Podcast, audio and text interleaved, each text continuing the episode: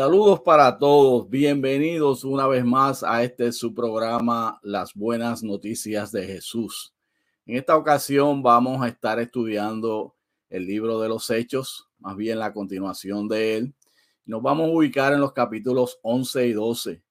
Hemos estado embarcados en este, en este viaje sobre este libro poderoso, tan de actualización para la iglesia moderna hoy, como lo fue para el tiempo en que sucedió y aún para el tiempo en que se trazaron los primeros escritos de todos estos acontecimientos de la iglesia naciente. Así que vamos a comenzar de inmediato y en esta ocasión vamos a estar estudiando acerca del testimonio de Antioquía.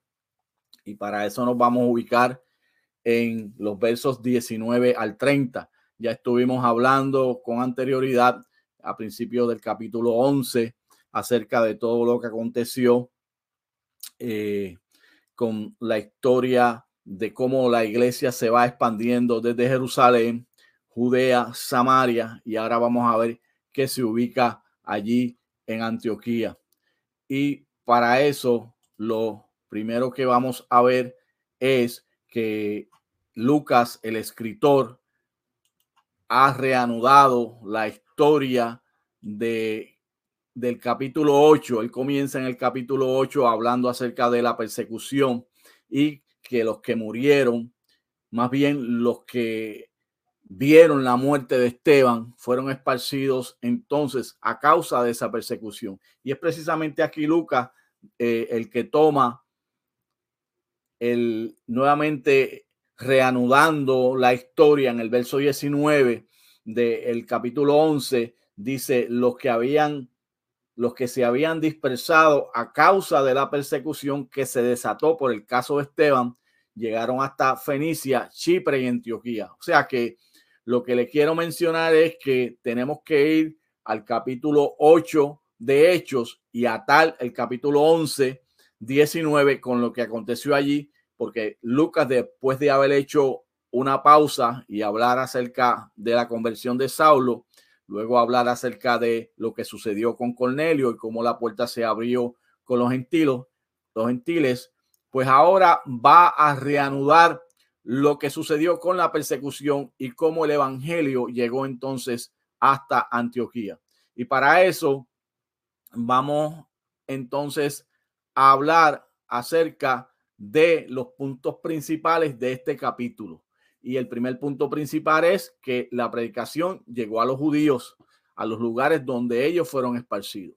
Número dos, que no solamente también llegó el evangelio a los judíos, sino que también llegó a los griegos. Y número tres, cuando todo esto sucede, la iglesia en Jerusalén se entera y envía a Bernabé para ver lo que está sucediendo. Cuando Bernabé llega y ve que la gracia de Dios, como menciona el escritor bíblico Lucas, está allí con esa iglesia en Antioquía, pues entonces él va y busca a Saulo a Tarso, él se encontraba en Tarso, y lo trae a Antioquía y están allí por un año. Además de eso, vamos a ver que se les llama cristianos por primera vez. Vamos a hablar un poco también sobre la hambre que había en la tierra para ese tiempo y como la iglesia de Antioquía le envió, le envió ayuda a la iglesia en Jerusalén. De manera que te invito para que me acompañes en esta travesía sobre este capítulo 11. Y lo primero entonces que vamos a hablar es, como les decía anteriormente, que cuando viene la persecución, ellos se mueven hasta Fenicia, que es lo que es hoy día el Líbano, se mueven a Chipre y se mueven a Antioquía de Siria y no le comunicaron a nadie el mensaje excepto a los judíos. Ellos se dedicaron únicamente a transmitir el mensaje de la palabra a los judíos. Pero vamos a ver que habían otros que eran de Chipre, que eran de Sirene. Sirene es el norte de África y Chipre es el lugar de donde Bernabé era original y cuando ellos llegaron a Antioquía, también empezaron a hablarle el evangelio a los que hablaban griego. Empezaron también a comunicar las buenas nuevas de que Jesús es el Señor a estos griegos. Y lo interesante es que entonces, ya comunicándole a los judíos, comunicándole a los griegos, vamos a ver que la palabra se seguía extendiendo.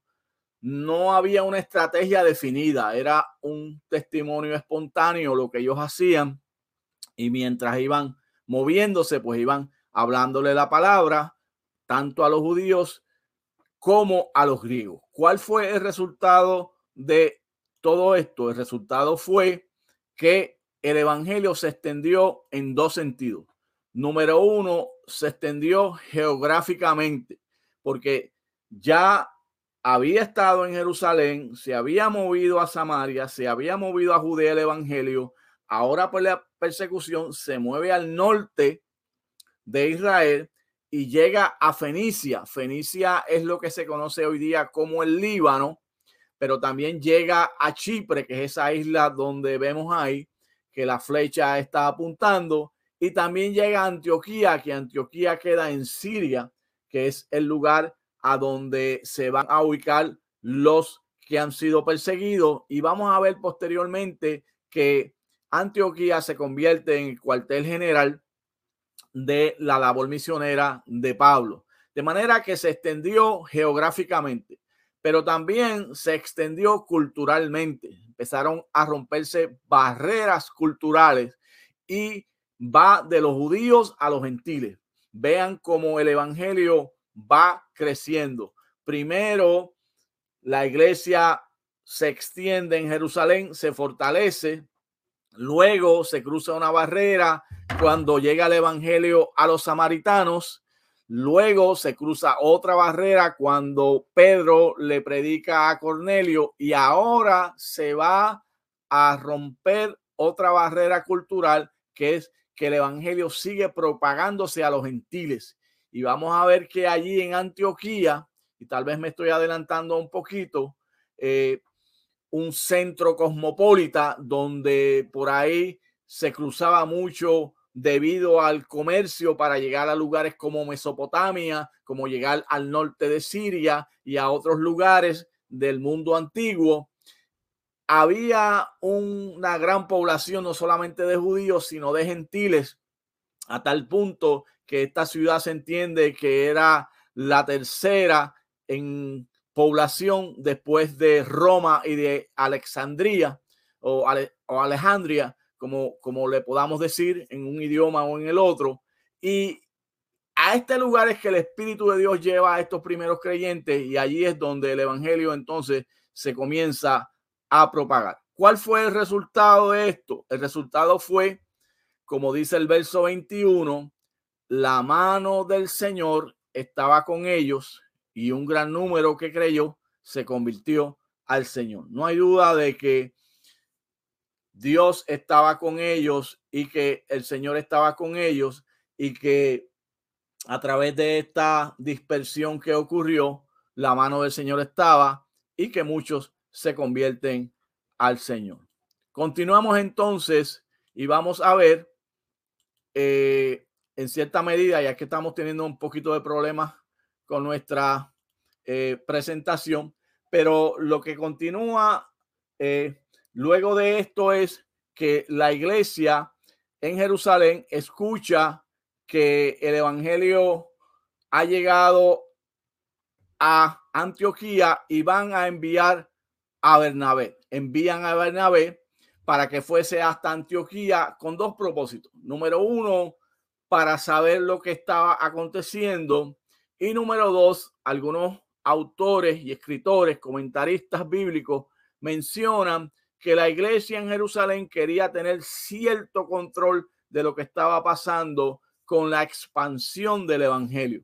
Pero tenemos que entender que eh, ciertamente el control de la expansión del Evangelio y el control de lo que está aconteciendo lo tiene el Espíritu Santo. El Espíritu Santo claramente en Hechos 1.8 le había mencionado a los discípulos que, eh, y en este caso, pues Jesús le habla, pero tenemos que entender la Trinidad y la función administrativa de la Trinidad de Dios y cuando hablamos de Dios, hablamos de Jesús, hablamos del Espíritu Santo, estamos hablando de un Dios que se manifiesta en todas estas esferas.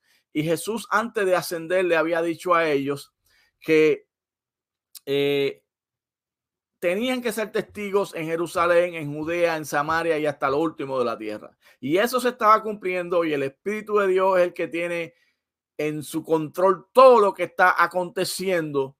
Y en ese sentido, el enviar a Bernabé a la iglesia en Antioquía, tal vez para controlar, pues no iba a funcionar. Porque lo que sucede luego de esto es que eh, cuando Bernabé llega allí a esa iglesia en Antioquía, un hombre que la Biblia lo escribe como eh, varón bueno, lleno del Espíritu Santo y, y de fe. Verso 24 dice, porque Bernabé era hombre bueno y estaba lleno del Espíritu Santo y de fe. Y cuando Bernabé llega allí y ve que la gracia del Señor estaba con la iglesia en Antioquía y vio evidencia, evidencia de la gracia de Dios, ¿qué pasó? Se alegró y estimuló a esos creyentes a que siguieran siendo fieles al Señor. ¿Cuál fue el resultado? Una gran multitud fue agregada al Señor. Podemos ver eso en el verso 24, que una gran multitud fue agregada. De manera que lo que está aconteciendo tanto en el verso 20, 20 21 de este capítulo como en el verso 24 es que la iglesia está creciendo y ese es el punto importante que queremos destacar aquí. Cuando Bernabé entonces ve todo esto, él se recuerda de Saulo, que está en Tarso, que habla griego, que está preparado para enseñar, que Dios lo ha llamado a ser eh, testigo a los gentiles también y va a Tarso a buscarlo. Tarso no se encuentra muy lejos de Antioquía y cuando lo encontró lo llevó a Antioquía. Y dice la palabra que estuvieron allí un año enseñando a los creyentes y a mucha gente. De manera que Bernabé va a buscar a Saulo, lo trae a Antioquía y ellos están allí ministrando por un año. Están ellos sencillamente edificando a la iglesia que están haciendo que necesitaba ser edificada. Y sucedió que se reunieron todo un año con la iglesia y enseñaron a mucha gente. Así que vemos cómo, repito, el Espíritu Santo está poniendo todas las piezas del de eh, tablado una detrás de la otra para catapultar entonces a esta iglesia de Antioquía que se va a convertir en el centro de operaciones de Pablo cuando comience con sus viajes misioneros. Hay otro detalle más aquí en estos versos y es que en el verso 26 se nos dice que se les llamó cristianos por primera vez. Eran imitadores de Cristo, seguían a Cristo, la comunidad gentil, que no era una comunidad judía, ve eso y hay testimonio de ello y por eso entonces le comienza a llamar cristiano. Y aquí hay una enseñanza bien profunda para la iglesia moderna Siempre nos gusta actualizar y aplicar a la iglesia moderna estos principios bíblicos y estas características de la iglesia naciente. Y una de ellas es que la iglesia va a influenciar en la comunidad en la medida en que refleje a Cristo. Según aquellos creyentes seguidores de Cristo eran identificados como cristianos por primera vez en Antioquía en un contexto cultural gentil. Asimismo, la iglesia moderna tiene que reflejar las características de Cristo para que el mundo que nos rodea nos identifique como seguidores de Cristo y podamos cumplir el mandato de ser luz para las naciones y de ser luz en medio de las tinieblas y de ser la sal de la tierra que el Señor nos llamó a ser. De manera que eso es lo que está pasando hasta ahora en estos versos que le he mencionado del capítulo 11 eh, del 19 en adelante. Vamos a continuar ahora y vamos a ver que al final del capítulo, como quien no quiere la cosa, de pronto se nos menciona allí el verso 28 que había una gran hambre en Judea y esta hambre que había en Judea, no solamente en Judea, sino en toda la tierra habitada, se registra que era para los tiempos de Claudio. Lucas es un escritor muy detallador, como le he mencionado anteriormente, le gustan los detalles, pero también esto nos deja saber que la historia refleja lo que está aconteciendo aquí en este momento, porque menciona que fue en el tiempo de Claudio. Cuando esta hambruna se da, lo que sucede es que la iglesia en Antioquía le da la mano a la iglesia de Jerusalén. Recuerden que eh, Ágabo profetiza que iba a haber esta gran hambre y se nos dice que sucede durante el tiempo del reinado de Claudio. Y los discípulos, según lo que tenían, dice la escritura, que según los recursos de cada cual, enviarían una ayuda a los hermanos que vivían en Judea. Y esta ayuda la envían a través de Bernabé y de Saulo, que viajan hasta Jerusalén, unos 240 kilómetros o tal vez un poquito menos o un poquito más, y llegan a Jerusalén para llevar esta ayuda. Recuerden ustedes que para el tiempo del imperio romano los impuestos eran tan y tan altos que ahogaban a las ciudades. Y esto es lo que está aconteciendo en el tiempo de esta hambruna en Judea. Los pobres no tenían que comer, los pobres no tenían cómo subsistir y la iglesia en Antioquía, ayudando a la iglesia en Jerusalén, da un ejemplo número uno de cómo una iglesia que está surgiendo nueva está ayudando a la iglesia madre. Un ejemplo muy digno de imitar. Y no solamente eso, también en este pasaje que vemos aquí, nos vamos a dar cuenta de que Pablo va a aprender de esta situación de la hambruna allí en Judea, en Jerusalén, y va a tomar para sí uno de los principios de ayudar a los pobres más importantes que la Biblia nos menciona porque nosotros, como le he mencionado anteriormente, vemos la obra misionera de Pablo, que ciertamente Dios lo llamó a eso. Pero como efecto de lo que está aconteciendo ahora con esta hambruna, Pablo va a adoptar para sí el mismo principio de ayudar a los pobres. Y en Hechos 20:35 vamos a ver eso. Y vamos a ver más adelante cómo él también a través de todos sus viajes va a dar énfasis en la ayuda que debemos de darle a los pobres. Es un principio poderoso que también la iglesia moderna debe de tomar para sí y debe de poner en práctica la ayuda a los pobres. Vemos, como les mencionaba anteriormente en los versos 29 y 30, que cada uno dio conforme a lo que tenía y envían esa ofrenda para los hermanos en Judea y la envían a través de Bernabé y de Saulo. De manera que recapitulando estos pasajes, nos vamos a dar cuenta que la iglesia entonces nace en Antioquía, se le predica a los judíos, se le predica a los griegos, envían a Bernabé para ver lo que está pasando, Bernabé llega, se regocija, la iglesia sigue creciendo, Bernabé va y busca a Saulo, a Tarso, llegan a Antioquía nuevamente, esta vez con eh, Saulo, y están enseñando durante un año. Viene el hambre en Judea, envían a Bernabé y a Saulo allí a Jerusalén a ayudar a los pobres y a llevar esta ayuda que la iglesia de Antioquía le envía. Muy bien.